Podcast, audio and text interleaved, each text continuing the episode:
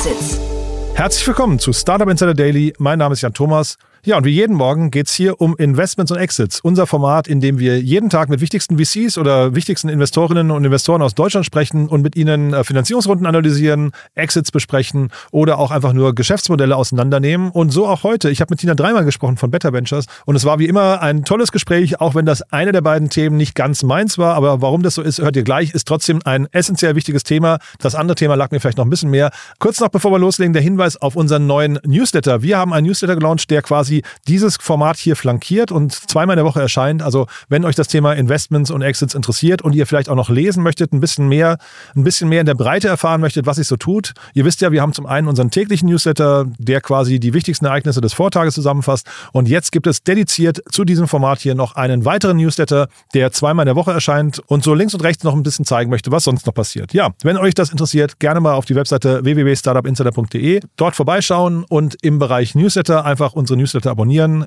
Kann man jederzeit wieder abbestellen. Von daher, es ist, glaube ich, auf jeden Fall ein Experiment wert. Wir geben uns immer große Mühe, das wisst ihr.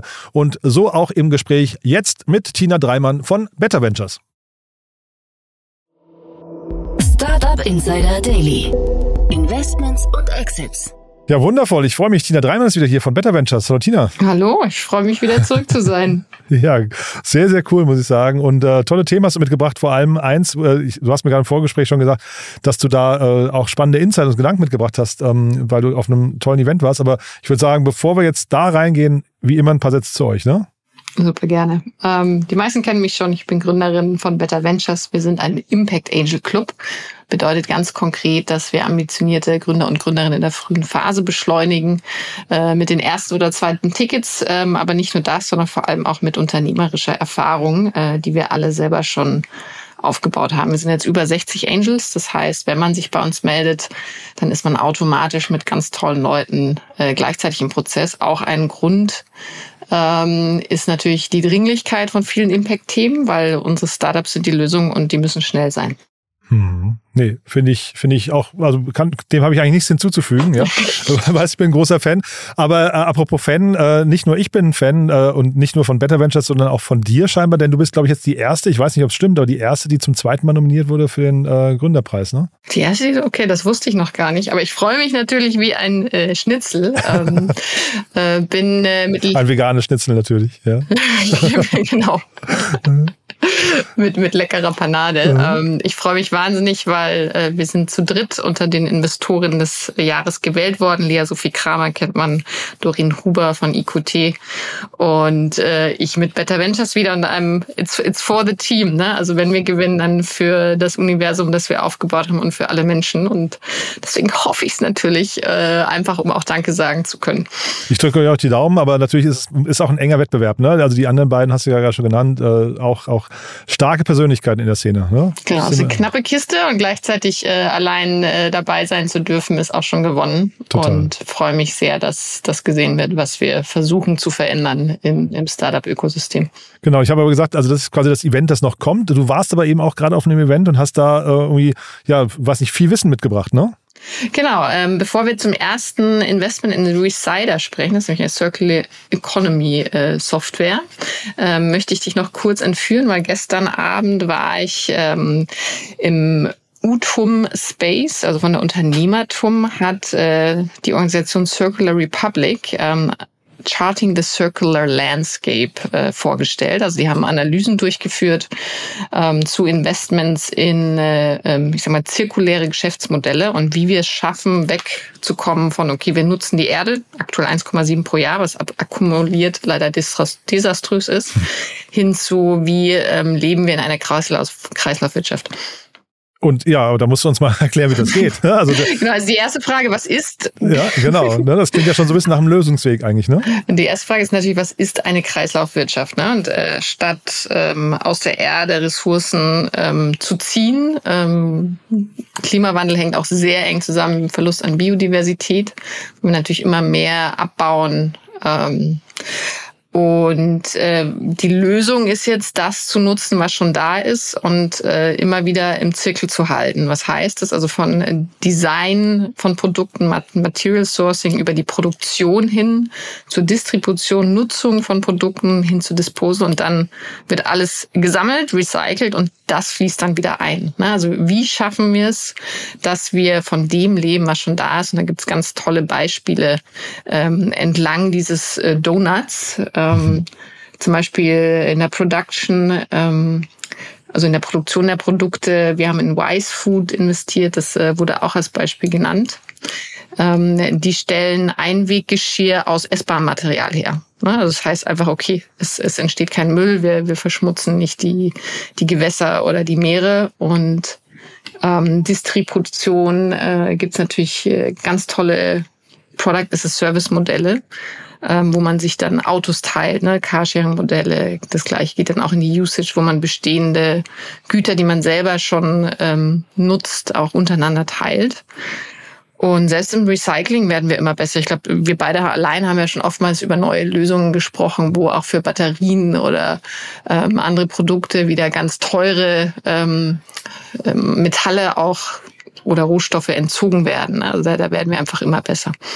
Und würdest du sagen, äh, zirkuläre Economy oder dieses, man kennt ja auch dieses Cradle to Cradle und so weiter, aber würdest du sagen, das ist ähm, letztendlich etwas, wird hinter einem neuen Zweck über, äh, überführt? Weil Carsharing zum Beispiel hätte ich jetzt gar nicht so richtig dazu gezählt, ne? Oder würdest du sagen, es ist eigentlich etwas bleibt in seinem Zweck, aber wird öfters benutzt? Also sagen wir Stichwort Pfandflasche oder sowas. Also wo, wo würdest du sagen, sind da die Grenzen? Ja, im Idealfall, also in meiner Utopie in der Zukunft gibt's gar keine Grenzen mehr. Ne? Dass okay. selbst äh, das Auto, das mal benutzt würde, dann zurückfließt und wieder zu etwas Neuem wird, zu einem neuen Produkt und nicht auf dem Schrottplatz landet. Ähm, deswegen gehört da definitiv alles dazu.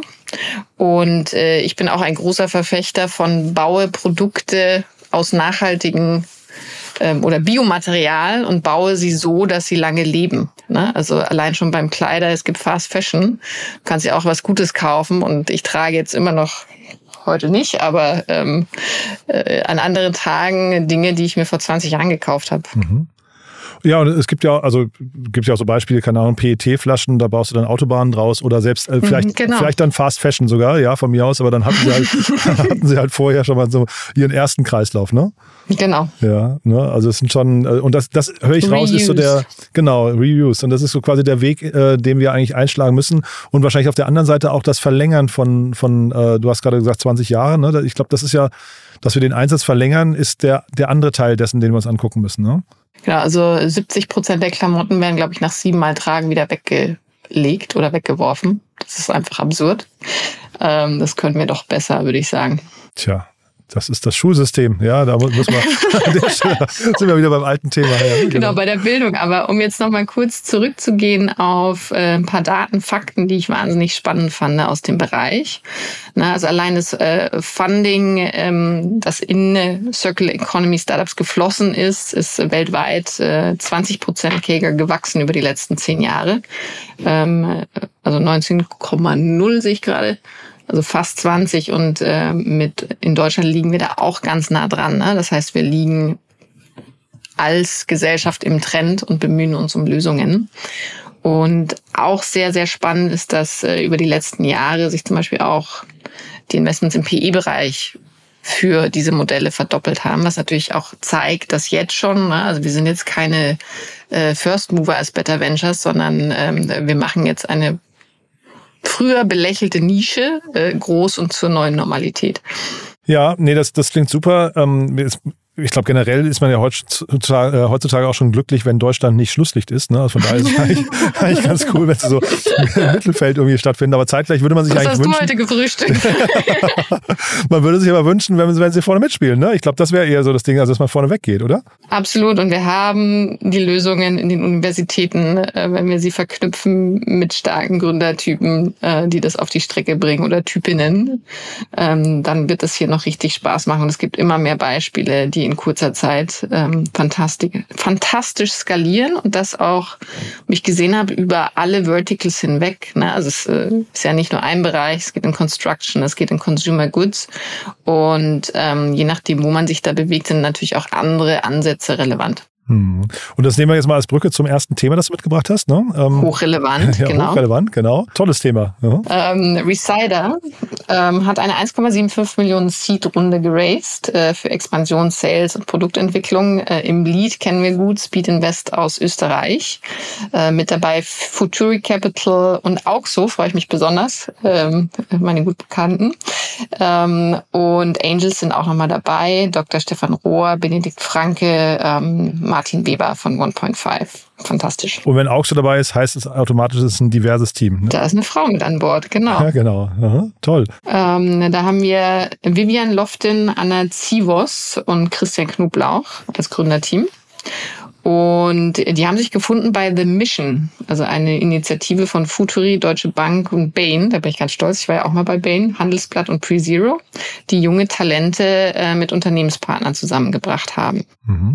Und es ist eigentlich was, äh, hier geht es eigentlich fast um so eine Infrastruktur, kann man sagen, schon fast. Ne? Also äh, es geht um den Verpackungsbereich, wenn ich es richtig verstanden habe. Ne? Genau, es geht um die Recyclingfähigkeit von Verpackungen und dafür haben sie eine Software-as-a-Service-Lösung gebaut. Mhm. Und das ist ein Riesenmarkt, ne? Es ist ein Riesenmarkt. Ähm, natürlich wird auch das Recycelte immer wertvoller als Ressource. Also da ist äh, definitiv Humus drin und äh, es gibt noch große Herausforderungen, weil bestimmte Verbundmaterialien sich eben noch nicht so einfach recyceln lassen. Ne? Also ich könnte jetzt nochmal nachgucken, aber nur ein kleiner Prozentsatz von Plastik wird überhaupt recycelt. Ähm, und das ist natürlich bitter, weil du weißt, wie viel wir in die, in die Weltmeere ähm, kippen. Und wenn wir so weitermachen wie bisher, haben wir 2050 mehr Plastik im Meer als Fische. Trotzdem ist es eine Softwarelösung, habe ich. Also deswegen, ich war so ein bisschen unschlüssig, weil ich auch keine Preismodelle gefunden habe und so weiter. Aber ich verstehe, es ist ein SaaS-Modell eigentlich. Ne? Es ist eine genau. Management-Software. Genau. und da ist die Frage, ne, wo wird das dann eingesetzt? Ähm, ausgerechnet auf Unternehmen, die Verpackung digital und effizient vergleichen. Ähm, um dann die richtigen auszuwählen für ihre äh, Produkte. Also das heißt, es setzt sogar ganz vorne an, nicht erst im, okay, da ist jetzt schon was und jetzt versuche ich das wieder auseinander zu klamüsern, sondern ich helfe Unternehmen von vornherein, die besseren Produkte zu nehmen. Äh, da wäre zum Beispiel unser äh, Unternehmen Biovox ganz spannend. Die machen nämlich Bioplastik für ähm, den Medizinbereich. Und, ja, und ja, ja, erzähl mal, ja. Äh, es werden tonnenweise Einwegplastik, gerade auch in Kliniken oder bei OPs etc., weggeschmissen oder verbrannt. Ähm, und da ein Material zu nehmen, das aus Biostoffen kommt und das man dann auch wieder auf eine andere Weise zersetzen kann, ähm, ist natürlich fantastisch. Und wer ist aber dann hinterher der Ansprechpartner im Unternehmen dafür? Also ist das dann irgendwie ähm, der ganze Logistikbereich, der sich damit beschäftigt? Oder? Das ist eine gute Frage. Ähm, ich könnte mir vorstellen, äh, Produktdesigner. Mhm. Ach so, okay. Na, also der sich für die Verpackung auch entscheidet. Äh, ich bin da jetzt aber zu weit weg und das ist eine Hypothese. Ne? Also Kunde zum Beispiel ist Bayersdorf. Müssten wir jetzt aber nochmal durchklingen, wer, wer da der ähm, Ansprechpartner ist. Ja, ich habe nur versucht zu verstehen, ob es mehr ist als ein Marktplatz, weil sie verkaufen sich halt oder positionieren sich als Softwarelösung, aber es ist mir noch nicht ganz klar. Ähm, und äh, wie gesagt, da, das, da die Pricings fehlen, ähm, bin, ich, bin ich so ein bisschen unschlüssig, wie man das überhaupt greifen kann. Ne? Ja, gegründet 2020 in Freiburg. Also da ist, ist auch noch äh, wahrscheinlich einiges zu tun. Aber ich freue mich, ähm, dass sie damit jetzt in den Markt gehen und anscheinend ja auch äh, den ersten großen Kunden gewonnen haben. Total cool. Ja, Bayersdorf ist fast die Über Überleitung zum zweiten Thema, das du mitgebracht hast. Da habe ich gesagt, ich, ich halte mich ein bisschen zurück mit meinen Kommentaren, da, da lasse ich dich jetzt mal laufen. freue mich, wenn ich was lernen darf. Herrlich. Ähm, ja, was, was machen weibliche Investoren, wenn sie auf einem Skiwochenende sind? Ne? Nein, äh, ich habe dir Luna Daily mitgebracht, ähm, ein Female, Female Health Startup aus London, UK, ähm, 2022 erst gegründet ähm, und die haben jetzt eine 3,3 Millionen Runde ähm, geraced äh, in Euro und planen international zu expandieren. Ähm, es handelt sich um dermatologisch geprüfte Hautpflege für den ganzen Körper, also mit Fokus auf Frauen natürlich, aber ähm, noch ein engerer Fokus etwas weiter unten unter der Gürtellinie ähm, für die Bedürfnisse der Frau in der Pubertät ähm, als Mutter und in der Menopause. Und tatsächlich kenne ich mich jetzt mit dem Thema aus, nicht nur weil ich eine Frau bin, sondern weil wir mit Better Ventures auch in Dr. Vivian Karl investiert haben, mhm. die hm. da ähm, ein Problem in dieser Zone löst. Mhm. Ja, und das ist äh, es ist ein Riesenthema. Wir Frauen haben mindestens einmal in unserem Leben, äh, oftmals sogar mehrere Jahre ähm, in dem Bereich Themen und ähm, sind aber oftmals nicht auf dem Radar der Produktentwickler. Und das ändert sich jetzt gerade. Und genau deshalb braucht es mehr Frauen auch in der Investmentszene, die sowas verstehen. Genau, also ne, Verständnis habe ich so halb dafür, deswegen will ich jetzt gar nicht zu sehr kommentieren. Aber ich, ich habe mir natürlich die Webseite angeschaut, finde die ist sehr gut gemacht. Also das kommt so als Marke kommt das sehr gut rüber. Ja, also äh, jetzt, wie gesagt, jetzt bin ich nicht die Zielgruppe, aber ich kann mir schon vorstellen, dass es sehr ansprechend gemacht, kommt auch nicht vom Pro Problem, sondern kommt fast so ein bisschen so wie, wie so eine Lifestyle-Brand rüber, finde ich. Vom Branding, genau. Ja, das finde ich, haben sie, haben sie sehr, sehr gut gemacht. Und ich meine, dass das Thema, du hast es ja gerade umrissen, äh, ne, was, was wollen Investoren immer? Sie suchen nach einem großen Markt und ich denke, der ist hier zweifelsohne gegeben. Ne? Der Markt ist riesig. Äh, und selbst da ist interessant, dass wenn man dann mit Männern spricht aus der Investmentszene, sie sagen, aber das ist doch eine Nische. Ne? okay. Und so, ja, schwere Mathematik, ja. Sadly no. Also der Bereich vielleicht, aber nein, äh, wir Frauen äh, sind ein großer Teil der Gesellschaft. Und ist das eine D2C-Brand? Schon, ne? Weil sie haben äh, ja. also zumindest, äh, zumindest zur Hälfte wahrscheinlich, also sie Im haben auf jeden Fall, Schritt, ja. ja. genau, ne? Ähm, großer Online-Shop. Genau. ne? Es gibt natürlich auch andere Vertriebskanäle, was zum Beispiel auch bei Dr. Vivian Karl ganz spannend ist, sie ist schon in Apotheken, weil sie die Relevanz äh, auch medizinisch oder als Problemlösung hat. Also das heißt, da gibt es ähm, viele Wege nach Rom auch für Luna Daily. Bei sowas das Pricing finde ich immer spannend, ne? weil äh, dieses Pricing eigentlich, ähm, also der Inhaltsstoff meistens ja relativ günstig ist, ne? Ähm, äh, und äh, man dann ja anfängt, quasi die Marke aufzuladen und dadurch äh, und vielleicht auch dann durch die Story und so weiter, äh, kommt dann eben das Pricing zustande. Das finde ich, finde ich spannend. Sie sind jetzt hier nicht besonders teuer, hatte ich den Eindruck, ne? Mhm. Mid-Level. Ähm, ich finde es sehr spannend. Ähm, weil einige Unternehmer, die ich kenne oder Unternehmerinnen, haben mit Beauty-Produkten in den letzten Jahren auch gut Geld verdient, ne? Ähm, selbst in gebootstrappten Firmen, weil da einfach die Marge da ist. Ist auch so ein Thema, ne? also wir reden ja hier relativ selten über Influencer-Marketing, aber das ist eigentlich eine Sache, die man relativ gut um Influencer oder mit Influencern groß machen kann. Ne? Absolut. Ja, also kann man, kann man schon was abgewinnen. Wie gesagt, ich bin jetzt nicht, ich, ne, ich kann jetzt so ein bisschen wieder, wieder blinde über Farben, entschuldige, wenn ich das sage, so sage, ja.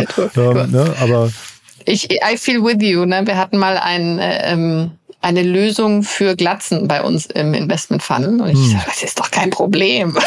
Ja, ja. Und äh, da war der Andrang im Investment Call aber dann doch sehr hoch. Ach, guck mal, spannend. Ja, also quasi die Gegen, das, der Gegenentwurf zu dem hier, ja. Und ich habe mich auch überzeugen lassen, dass es einen gewissen Impact hat, weil natürlich äh, auch viele Mental Health Probleme durch dieses Thema bei Männern mit entstehen, was traurig ist. Ja, ich finde, sie sehen mit und ohne Haare super aus. Das stimmt, das stimmt auch, ja. Aber man darf auch nie vergessen, also es ist immer schön, wenn Probleme gelöst werden. Ne? Und dann ist ja, also ich meine, dafür treten Startups an. Und wenn das Problem hinterher für Menschen, also weißt du, für, für unser eins sind vielleicht bestimmte Probleme klein, aber für manche Menschen sind sie halt wirklich existenziell. Ne? Genau, und das ist unsere Überzeugung bei Better Ventures, um den Kreis zu schließen. Ähm, äh, Gründer sind die Lösung. Ähm, wir haben massig Probleme da draußen, deswegen guckt sie euch an, findet eure Passion-Bereiche und macht ein Geschäftsmodell draus. Und dann gerne bei euch melden. Immer. Ja, immer. Cool. Tina, es war super wie immer, sehr kurzweilig. Lieben Dank, dass du da warst. Haben wir was Wichtiges vergessen? Ich glaube nicht. Einfach nur einen wunderschönen Tag an alle und bis zum nächsten Mal. Perfekt. Dir auch, ne? Bis dann. Wir sehen uns. Tschüss. Tschüss. Startup Insider Daily, Investments und Exits. Der tägliche Dialog mit Experten aus der VC-Szene. Ja, das war also Tina Dreimann von Better Ventures und das war Investments und Exits für heute. Wie immer ein cooles Gespräch, hat mir auf jeden Fall großen Spaß gemacht. Wenn es euch auch so geht, wie immer die Bitte, empfehlt das gerne weiter. Und ansonsten noch mal kurz der Hinweis auf unseren Newsletter zum Thema Investments und Exits unter www.startupinsider.de. Einfach den Bereich Newsletter anklicken und ja, einfach abonnieren und jederzeit, wenn es euch nicht gefällt, deabonnieren und dann aber gerne auch Feedback schicken. Wir freuen uns immer über Feedback, das uns in eurem Interesse ein bisschen besser macht. Von daher, wir geben uns große Mühe und freuen uns dementsprechend immer über Feedback. Ja, in diesem Sinne, euch einen wunderschönen Tag, hoffentlich bis nachher. Es kommen noch tolle Interviews nachher. Oder falls wir uns nachher nicht mehr hören sollten, dann vielleicht spätestens morgen. Bis dahin, alles Gute. Ciao, ciao.